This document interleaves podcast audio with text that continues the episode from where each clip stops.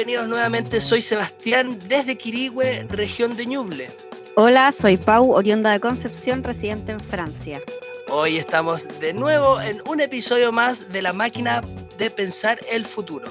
Hablamos de libertad con Josefina González. Bienvenida, Josefina, ¿cómo estás? Cuéntanos de dónde hablas y quién eres. La pregunta quién eres un poco grande, pero... ya, pero dale, tómatelo con calma, ¿no? sí, eh, hago hartas cosas. Eh, si no me conocen por ahí, me dedico a la escritura, a la música, a las artes en general, desde siempre y para siempre. Ah, te caché. No, sí, para siempre. Y, buena esa, esa consigna está terrible buena. Es que no me queda de otra. Y em, estoy en estos momentos en mi pieza en barrio Mata Sur, en Santiago de Chile. Oye, Josefina, ¿y te has leído el proyecto de nueva constitución? Solo he leído fragmentos, la verdad es que no lo he leído entero. Por supuesto que desde siempre, desde antes que estuviera listo, yo sabía que mi opción de votación iba a ser apruebo, evidentemente. Bacán, bacán. Por razones que me parecen súper a mí obvias, pero creo que no son tan obvias. Y por eso hay que recalcarlas constantemente. Hay, hay toda una idea como de que si uno lee la constitución le va a encontrar como fallas y por eso como que va a tomar otra opción. Y yo creo primero que e-, esa idea de que no existe la constitución perfecta, no existe, eh, existen muy pocas cosas perfectas en el mundo y ninguna es humana, para empezar. Así que tampoco le va a pedir a la, constitución que sea, que sea algo que ningún ser humano es. Pero sí yo entiendo que eh, este es un país que ha crecido en el miedo, al igual que muchos otros países, cuya historia se ha forjado a través del miedo y cuyas decisiones hacia el futuro, lamentablemente, para gran parte de la población, también provienen desde el miedo. Yo creo que una sociedad construida desde el miedo, primero una sociedad triste, ya este, este sistema de injusticia económica en el que vivimos hace que uno padezca en soledad un montón de, de cosas que tienen que ver con todo esto que está en la Constitución, con la con la educación, con la plata, con el derecho a un montón de cosas.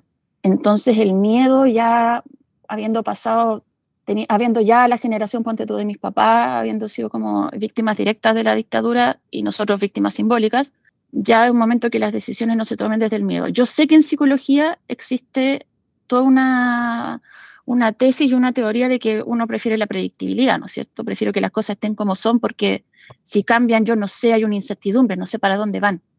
Pero sinceramente, viendo el ejemplo también de otros países que, que tienen constituciones relativamente nuevas, eh, se me ocurre Colombia en este momento, tampoco es como que uno aparece esta idea como que aparece una constitución y como que todo cambió, sino que es una, son las bases para sentar una sociedad desde otro, desde otro lugar, que ya no sea desde el lugar que todos sabemos que es escrito por un par de hombres con, con heterosis, con los intereses. Sí, eso sería lo de menos. Ni siquiera, de, hecho, ni, siquiera eran muy heterosis. digámoslo, digámoslo, sí, digámoslo.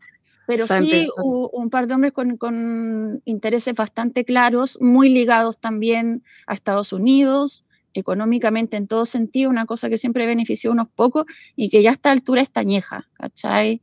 O sea, independiente de que en la constitución uno pille cosas que entre comillas no le parecen o no. Ahora, yo no sé a quién no le podría parecer que uno tenga más derecho, bueno, pero tú sabes. es que claro, hay de todo en este país llamado De todo hay en el reino del Señor, pero claro, aunque uno no estuviera de acuerdo, y esto, esto es algo bien para todos, porque la gente lo lee así con lupa, y, y, a ver, dime tú, ¿quién ha leído la constitución anterior? Yo leí la constitución anterior, gran, gran parte de la constitución anterior, y déjame decirte que deja bastante que desear, eh, es súper triste. Habla de cosas como que la, es súper triste, súper triste, unos viejos chotos diciendo que la, familia se basa en, en, en, en, la madre y el bebé y el parir y una guay terrible, ¿cachai? Una presión que incluso yo creo que gente como de los otros bandos, por, por no decir gente más conservadora de, de mi edad, de mi generación, de treinta y tantos, ¿cachai? Que incluso si lo leyeran sería como, te juro que esto está tirando pero para otro lado. Eh, y ya es hora también que este país se desenmarque completamente, o sea, no puede ser que la, la, la Carta Fundamental de Derechos eh, esté ligada a Pinochet, que ni, eh, ni, no, no, sé, no, sé, si en ningún país la, la, Carta de Derechos está ligada a la dictadura. Eh, puede ser porque este mundo está loco, la gente está de cabeza. Claro. No por eso, no por eso nosotros vamos a tener que seguir ese ejemplo de mierda. Bu- Súper buen punto. Eh, Josefina, te invito a que nos leas el artículo 41, que es del que vamos a hablar hoy. Les leo el artículo 41. Dice, punto 1, se garantiza la libertad de enseñanza y es deber del Estado respetarla. Punto 2, esta comprende la libertad de madres, padres, apoderadas, apoderados y tutores legales a elegir el tipo de educación de las personas a su cargo, respetando el interés superior y la autonomía progresiva de niñas, niños y adolescentes. Punto 3. Las y los profesores y educadores son titulares de la libertad de cátedra en el ejercicio de sus funciones, en el marco de los fines y principios de la educación. Ese es el artículo 41. Es súper bonito porque en la constitución del 80 también se utiliza la expresión, vamos a decir, libertad de enseñanza, pero bajo la mirada neoliberal de que tú puedes elegir el colegio eh, en el que vas a educar a tus hijos. Como Mira, desde el punto de vista, si tengo plata, puedo pagar por este, y si no tengo, bueno, se va al colegio público. Eso que dice es súper importante, creo yo. El fascismo y el poder en general, los poderes fácticos eh, que atentan contra la libertad de las personas, utilizan siempre palabras muy engañosas. Y voy desde el ejemplo más obvio del nacionalsocialismo, porque tú le decías a alguien, "Sa- nacional, es como cuando hicieron esa encuesta en la calle y le decían a la gente, ¿usted qué opina de la gente heterosexual? No, no, la gente heterosexual, ¿cachai? Sí. Es algo, algo parecido. Entonces tú le decías a alguien, ¿qué opina del nacionalsocialismo? Ah, suena bien. Es el partido nazi, literal, ¿cachai? Entonces, los nazis. sí.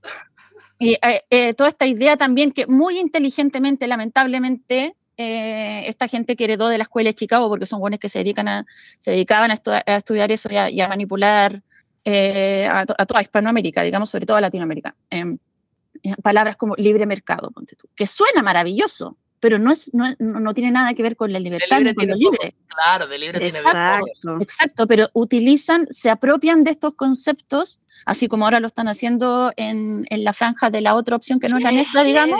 Qué heavy, ¿viste ¿Qué es eso? esa weá del Oye, no? De nuevo vamos que- a... Oh, Es no. que es violento, es Mm. violento que ocupen icografías, ¿cachai? Vinculadas a, Mm. a- a cuando derrotamos la, la- la dictadura, ¿cachai? Lo encuentro terrible. Perdón, Sí. sigamos, sí. Sí, no, eh, estoy súper de acuerdo. Entonces, este artículo en sus tres puntos ocupa la palabra libertad de distintas maneras.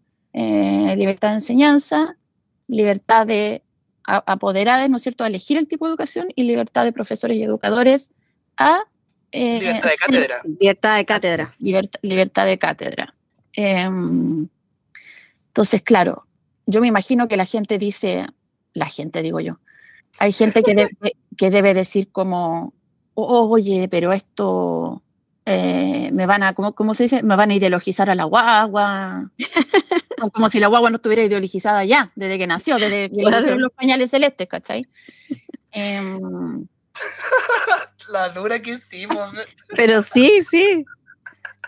Entonces, una cosa, además, hay, hay, hay distinciones que hay que hacer, yo creo que son bien importantes, que una cosa es la constitución y otras cosas también son eh, las leyes o los proyectos de leyes que se derivan de ella. Entonces, eh, esta constitución no, no son las tablas de Moisés, a eso voy también, como que la gente cree como, ya, aparece la nueva constitución y como que cagamos y el resto de nuestra vida va a ser así y se va a regir por esto y yo tengo que hacer lo que, ¿cachai? Hay como una idea bien, em, muy de la herencia eh, judeo-cristiana católica también, ¿cachai? De Claro. como dic- los dictámenes, mandamientos. claro, dictámenes que hay que, que- por los que hay que regirse y que corren para todos, ¿cachai? Eh, y que todos tienen que seguirlo, como una, una, una cosa que tiene, eh, que es lo contrario un poco a lo que también la constitución nueva está apelando, que es la diversidad, y la diversidad no entendía como una obligación a la diversidad, sino como la, diver- la diversidad también permite que haya em, disidencia en todo su espectro, no hablo de las disidencias sexuales, sino también como diferencia de opinión, ¿cachai? Claro, claro. Exacto. Sí.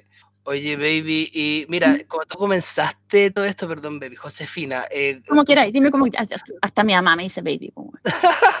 Josefina, tú comenzaste em, todo tu, tu discurso, que no es discurso, sino que todas tus palabras, todas tus intenciones, diciendo que era obvio. Y desde antes quizás que terminara el proceso, muchos de nosotros sabíamos que íbamos a votar a prueba, ¿no? Porque eh, eh, dos dedos de frente, cachar de- desde dónde viene la que nos está rigiendo actualmente y de cómo se, se generó y se gestó esta. ya con eso es un presente. Sin embargo, como bien tú dices, y vivimos en un país donde hay que recalcar y sobre recalcar las cosas, viene de Perogrullo esta pregunta, como ¿en qué crees tú que influiría o influye este artículo en tu vida? Y por ende, en, el entorno también. Sí, yo creo que principalmente, bueno, hay, hay, varias, hay, varios puntos. Yo tuve la desgracia de pasar varios años, yo diría que nueve años, en, en, en un colegio monja en Temuco. ¿Ya? Eh, eh, en el cual lo pasé bastante mal y también se enseñaban cosas que yo sabía que no eran em, bueno, primero algunas que eran francamente, porque has de saber tú, yo soy de esa gente que cree en esa, en esa tesis de que la historia siempre es ficción desde cierto punto de vista, ¿cachai? O sea, digamos la verdad, Arturo Prat se sacó la chucha, no es que gritó a la abordaje, ¿cachai? Y saltó de manera como gimnástica. Acrobática, claro. Claro. Entonces, un montón de cosas que, que se dedican, ¿no es cierto?, a ensalzar y a tener cierta épica. Eh, y yo creo que romper esa épica es algo que, que, muchos profesores y educadores, y que yo conozco personalmente, también amigas profes de filosofía, que tienen que como que buscarle, buscarle por dónde al, al, al currículum educacional para poder establecer un diálogo que permita cuestionar lo mismo que se está enseñando. ¿Cachai? Entonces, es, es, una, es un derecho súper concreto y que no significa muy por el contrario, porque ya hoy en día las cosas que te enseñan es como esto fue así y esto fue así, como que no hay un, un cuestionamiento. Entonces, que un educador, una profesora, un profesor, qué sé yo, eh, sienta la libertad o se le dé el espacio a la libertad sin que tenga que estar mirando por la ventana si está el inspector ahí como vigilando, ¿cachai? O la subsecretaria de paqueado, básicamente. Sin estar paqueado, que pueda poner en cuestionamiento eso solo puede ser beneficioso porque no significa que tú lo que vas a enseñar ahora es como, o sea, esta constitución no es una constitución maoísta, ¿cachai? No estamos en la Unión Soviética planteando nada de eso, ¿cachai? Es un materialismo histórico que ya ha pasado. Yo sé que el Partido Comunista da miedo por eso, porque se llama Partido Comunista, pero es muy distinto, porque apoya el apruebo, digamos. Es muy distinto porque lo que, lo que estos artículos proponen, y que además son bastante amplias las propuestas, eh, en el sentido de bastante abiertas e interpretables también dentro de, lo concreto que son, eh, no, no apelan a un doctrinamiento, sino a la libertad de cátedra que a su vez implica la libertad también de quien está siendo educado de cuestionar. Así lo, lindo eso, pero es verdad. Entonces yo creo que esa es una de las, disculpa, para terminar un poco la idea, esa yo creo que es una de las principales eh, malos entendimientos por el hecho de que estaba la Lisa Loncón, que es mapuche, porque había mujeres, porque, porque había mucha gente de izquierda muy politizada en, en, la, en la, convención que redactó esto. Eh, eh, hay una idea muy fuerte como del adoctrinamiento. Y si uno lee los artículos, es absolutamente no así, no así, ¿cachai? Concretamente no es así. Muy por el contrario, se plantea como, como decían ustedes, hoy día vamos, vamos a hablar de libertad, no de libre mercado ni de ninguna otra libertad, pero, pero así como, em, claro, se entiende la, y, además dice, se comprende la libertad de madres, padres, apoderadas, apoderados y tutores legales a elegir el tipo de educación. O sea, ya, si tú querís eh, eh, crear a, tu hija en un, en un, dale, dale, dale. En un, en un colegio convencional, con ciertos valores tradicionales, ¿no es cierto? Eh, y que más encima vale como dos palos al mes, vos dale, ¿cachai? Nadie está diciendo que no lo hagáis. Exacto. Nadie está diciendo que no lo hagáis, pero que en un liceo público se pueda cuestionar lo que te están enseñando y que también el docente o la docente pueda poner en cuestión cosas que aparentemente han sido obvias, me parece, por decirlo menos, creativo y em, funcional a la espiritualidad de este país que tanto le falta, porque es un país muy, muy poco espiritual. Me, me tomo lo último que dijiste como de que la libertad del docente de cuestionar lo que enseña y la ah, libertad de, los estudiantes de cuestionar lo que se les está enseñando para preguntarte qué entiendes tú por libertad. Uf, en este, quizás en el contexto más, ah, más acotado del artículo de la Constitución, no, no, no, no, no en la filosófica. No en la filosófica, ya, qué bueno, porque si no, tengo que hacer cosas. Más rato a la una de la mañana tengo cosas que hacer así. Eh, eh, yo creo que es como, eh, a ver, es un concepto grande y como te digo es engañoso, porque sabemos nosotros que siempre la, derecha en este país se ha aprovechado, ya lo dijimos, de, de todos los conceptos que, que, suenan bien y que suenan lindos y que son de derechos, ¿cachai? Em, pero yo creo que aquí a lo que se apela es justamente a la, no persecución, porque hoy en día, em, si bien vivimos en un estado de derecho, las cosas no son tan así. Si tú eres profe y se te ocurre, no sé, salirte de la pauta y empezar a proponer cuestionar, ah, o sea, acá te echan, ¿cachai? Derechamente. Hay una persecución simbólica e ideológica heredada todavía de, de, esos tiempos, ¿cachai? Entonces, claro, el hecho de yo poder opinar, cuestionar y disentir, porque no tengo por qué estar tampoco yo de acuerdo con todo, o sea, para empezar, yo personalmente soy una persona que desconfío un poco de lo masivo, o sea, yo, eh, a, mí me cuesta, me cuesta ver la franja, la prueba, hay cosas que me cuestan, ¿cachai? Porque desconfío cuando las cosas se, hacen muy masivas, ¿cachai? Y pierden como individualidad. Pero lo, lo que yo creo que a esto va es como, por alguna vez la vida, dejar de, eh, que, la, la persecución y el castigo no sean una base para esta sociedad, porque todavía lo es, de manera simbólica y de manera concreta en todo sentido, lo vimos en el estallido, lo vemos en la gente en sus trabajos, o sea, nosotros somos una sociedad que está criada a partir de la amenaza, la persecución y el castigo, y por lo tanto la autopersecución, no, es que yo estoy haciendo esto mal, ¿cachai? ¿Cómo me voy a estar cuestionando esto si todo el mundo dice que es así? Eh, pero ¿cómo voy a, cómo voy a, eh, a cambiar al niño colegio si me dijeron que este colegio era mejor, que es mejor también? Esto ya te empieza a plantear toda una cosa como de, de qué son estas ideas, porque también esta sociedad es altamente exitista, entonces Em, esta libertad de enseñanza o también de, posibilidad de cuestionar. En ninguna parte aquí dice posibilidad de cuestionar, pero yo estoy leyendo así el concepto de libertad, eh, en esos dos ejes, como posibilidad de cuestionar y, partir de una base que no sea la persecución y el castigo. Em, se, me fue la onda, pero, pero por ahí va. Sí, no, pero está súper bien lo que bien. diciendo, porque eh, me, puedo enganchar enseguida de lo que tú eh, estás proponiendo. ¿Qué hubiese pasado si es que Em, tal cual tú lo planteas, como tú ves esto y como tú entiendes esta libertad, ¿cómo hubiese cambiado el panorama si es que estuviese, estas libertades hubiesen existido desde antes, si hubiésemos tenido este articulado rigiéndonos desde hace antes? ¿Existe algún tipo de anécdota, alguna cosa que te haya pasado que pueda reafirmar o pueda decir, oye, ¿sabes que en verdad esto me pasó porque no existía este articulado? A ver, no se me ocurre un ejemplo muy concreto porque yo siempre, no quiero hablar de mí, que me la pero siempre soy un poquito porfía. Entonces, como que... Eh, pero sí, yo creo que hay, bastantes cosas que, serían distintos, sobre todo si estamos hablando de educación, el tema de profes que han perdido su pega o que han perdido eh, em, alumnos que han perdido, con esto me refiero a mis sobrinos, primos, etcétera, eh, perdido una instancia, porque la cantidad de horas que la gente, no digo solo los cabros chicos, porque también hay eh, escuelas de adultos y todo, la cantidad de horas cuando uno está estudiando una educación básica, ponte tu media, la cantidad de horas que pasáis ahí es mucha. Entonces, no puede ser este recuerdo que uno tiene. El otro día hablaba con un amigo y me decía, ¿sabéis que yo no me acuerdo nada del colegio? Entonces yo pensaba, pero puta la weá, porque le están enseñando cosas que uh, no le interesaban, no lo interpelaban o que estaban como forjadas en piedra nuevamente y, un poco robándole la infancia, ¿cachai? Si también la, a medida que se desarrolla la infancia, se desarrolla y este carácter lúdico que tiene la infancia, por ejemplo, ¿cómo no vaya a cuestionar un poco y preguntar, pero de verdad eran tres carabelas? Eh, pero ¿y cómo? ¿Por cómo pues creyó que eran las indias? Y que un profeta responda, no que, no que, no que preguntar sea malo. Hay cachado que es como una cosa que el, el cabro chico que pregunta que está molestando. Eh, entonces, partir de otro paradigma que también incluye otras maneras de comunicarse entre, entre eh, el mismo alumnado, yo creo que también todo esto solo va en beneficio de, de, todos esos niños que fuimos raros y que nerd, ¿cachai? Y como que, bueno, yo era media peleona, así que no recibí mucho bullying, pero sí lo vi mucho. ¿Hiciste bullying tú? ¿Hiciste bullying tú? Jamás, nunca.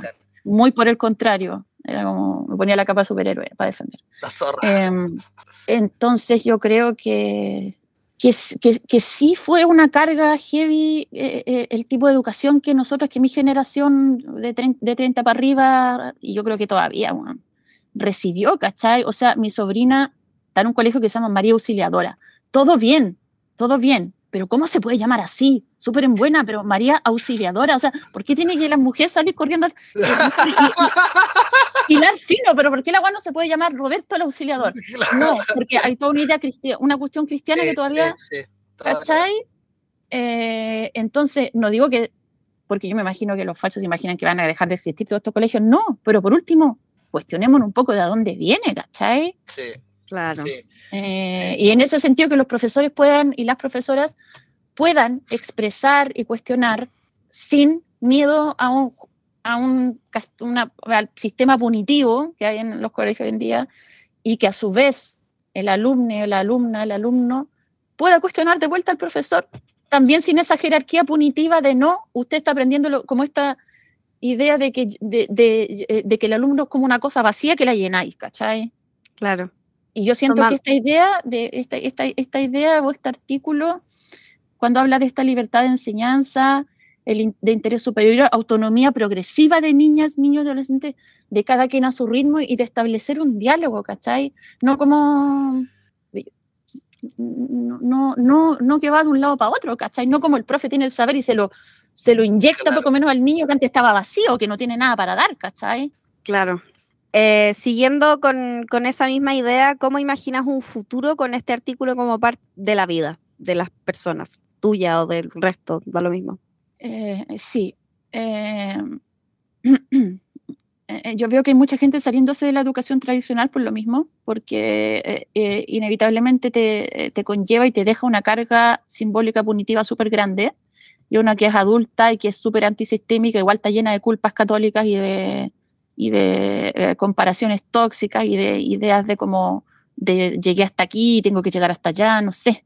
Eh, entonces me parece casi como soñado. Ah, no me parece soñado eh, que, que, que pueda existir un, un diálogo más abierto y que nuevamente aquí queda muy en claro que no es que todos los niños tienen que ir a bailar la coreografía de Mao, ¿cachai? En ningún caso, sí, está, es es súper evidente que el- el- el- la libertad de elección, ¿cachai?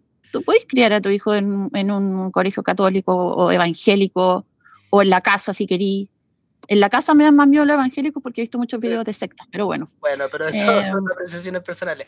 Pero claramente, personales. claramente, y eh, eh, creo que es bueno lo que tú estás eh, hablando en el fondo, y es lo que me hace reflexionar enseguida, que cada vez que se hablan libertades, la parte de la derecha en la política se asusta e intenta anularlo. Pero en todo orden de cosas, lo único que funciona como libertad es una estatua, ¿cachai? En Gringolandia. Es lo único que se acepta como libertad. Y el Pero, libre por ejemplo, mercado. el libre mercado. Pero, por ejemplo, eh, está sucediendo ahora, hay un fake news tremendo de educación sexual integral, que eso Uf. va integrado en, dentro de las libertades de cátedra que debiera tener el sistema, pero eh, la gente de la derecha está levantando una fake news horrible como con, eh, panfletaria, aparte, entregando un panfleto de mala muerte donde eh, eh, muestran dibujos de, de niñas ocupando como... em, como consoladores, ¿cachai? Como jugando. Claro. Pre- te Pre-kinder, primer día de pre-kinder, poner un condón en un plátano, ¿cachai? Una, una Claro. Mm. Pero así de asustados están cuando se menciona la palabra libertad, ¿cachai? Que lo distorsionan todo. Mira, Pero para me mí igual ese panfleto habla más de ellos que de la, de la educación sexual integral. Sí, ahora, em, eh, eh, en general a la gente que vota por la otra opción y que cree que deberíamos ser un país desarrollado como Estados Unidos, bueno, yo fui al colegio en Estados Unidos y en segundo eh, medio te hacen una clase que es obligatoria, que es educación sexual. Ah, mira. Así es, absolutamente obligatoria. Y claro, tratan de, de como de, de hacerte ver que tal vez, claro, la, la ¿cómo se dice cuando uno no? Em, ah, estoy a punto de decir algo muy vergonzoso, pero como tratan de, como que me voy a equivocar en la palabra, pero obviamente tratan de pro- promover la abstención, porque estamos hablando de gente que es muy joven y que no, no, no tiene mucha, mucha herramienta en general, gente que en sus casas no tampoco le hablan mucho de, esto- de, de nada de esto, entonces no tiene las herramientas para cuidarse en todo sentido, físico, emocional, etcétera. Pero yo no tengo ningún recuerdo de la profesora como no respondiendo una pregunta muy explícita que hiciera un alumno o algo así. Y estamos hablando de un colegio público en Estados Unidos, entonces si tanto les gusta Estados Unidos, bueno, allá también les van a enseñar educación Claramente. sexual a su hija, les aviso al tiro. Es muy bueno Exacto. este ejemplo. Bacán, bacán. Es muy bueno este ejemplo, sí.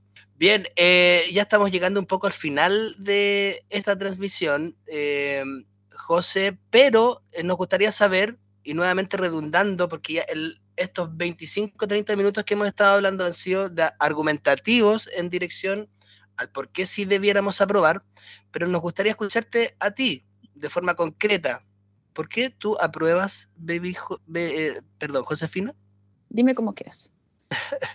Yo, Josefina González, apruebo porque no estoy dispuesta a seguir viviendo en un país que se rige por la constitución de Pinochet, que han sido muchos años, eh, muchas generaciones marcadas y dolidas, en todo sentido, física, emocional y espiritualmente, y, ya es hora de que eh, ese legado desaparezca, está muy obsoleto, fue muy dañino para esta sociedad, lo sigue siendo, y yo apruebo porque creo que tiene mucho más sentido una constitución escrita por un grupo de personas distintas que tres señores hijos de la escuela de Chicago. Eso. Que solo pretendían ser serviles a los intereses económicos de Estados Unidos. Así de simple. Wow. sencillo. Eso sí que es argumento de peso. Más allá de todo lo que hemos vivido como proceso em, cívico, que esto viene, se viene arrastrando, bueno, desde el mismo 18 de octubre y desde mucho antes incluso. 18 de octubre fue solamente eh, la efervescencia y el destape de la olla, pero venimos mucho, mucho, mucho tiempo, y voy a repetir mucho de nuevo porque es caleta, y es lo que dice la baby, o sea, también por un respeto a la historia, un respeto a todos, a todas y a todos les que no están. Y no estoy hablando tan solo de ese eh, periodo oscuro de Chile desde hasta el 90, sino que lo que ocurrió hace tres años atrás también. Entonces, por eso yo también apruebo. Por cierto que sí. No, sí me lo esperaba. Absolutamente. Absolutamente. Sí. Además que ¿Mm? si aprobaste que se, que se escribiera una nueva constitución porque no te gusta la anterior, eh, eh, ¿en qué ¿dónde? ¿Dónde no votas a prueba ahora? Eh, es que sabéis que, claro, la gente está leyendo, bueno, está entre los más libros más leídos que es eso, pero eh, la constitución anterior, nunca, jamás nadie la leyó, nunca, no, está ni, no, está ni, en la librería, entonces, claro, si vaya a tomar esa opción equivocada, te cachai, tirando. No, si vaya a decidir que esta constitución no te parece y que mejor seguimos con la que estamos, bueno, lee la que estamos. Te diré que es delirante, delirante, delirante e increíblemente obsoleta para una sociedad actual. Oye, qué buena la estrategia que tú proponís, José. Porque claro, si es que te da lata o no estás interesado en enterarte de la propuesta de la nueva constitución, tan solo lee la antigua, se lee la que se está rigiendo en este momento. O fragmentos, hay unos fragmentos del terror. Mira, un, día, ¿sabes qué voy a hacer? ¿Sabes qué? Voy a, empezar, voy a hacer, empezar a hacer campaña a lo maldito, porque voy a seleccionar unos extractos de ese delirio que se llama la constitución anterior, porque sabéis que es wow. wow. está bueno eso, está buena esa reflexión final. Súper. Bien, ya estamos llegando al final de esta transmisión. Te queremos dar las gracias, no, Josefina, por estar acá, por entregarnos tiempo, por entregarnos tu sapiencia y tu perspectiva que nos interesa en demasía tenerla con nosotros. Así es. Gracias a ustedes por la invitación y por generar estas instancias. Y por invitarme también porque mm, a veces igual yo digo cosas que como que no son tan... Eh, me, cuesta a mí, yo no soy... Eh, le, tengo mucho miedo a los partidos, ponte tú, o, a la masificación de los eslogans, pero en este caso esto es la guerra, compadre. ¡Vamos! Muchas gracias. gracias a ti, Josefina, por venir, por estar con nosotros hoy y por acompañarnos en este episodio de La Máquina de Pensar el Futuro. Súper. Nos vemos prontamente. Nos vemos cuando hay para el triunfo. Ah, eso. Nos vemos cuando nos vemos en las calles. Te lo cobramos. Un besito. Muchas gracias a todos los que escucharon. Chao, chao. La máquina para pensar el futuro es un esfuerzo colaborativo nacido en Bibliotank. El diseño del programa ha sido hecho por Josefina Nast. Edición y audio por Arturo Pérez.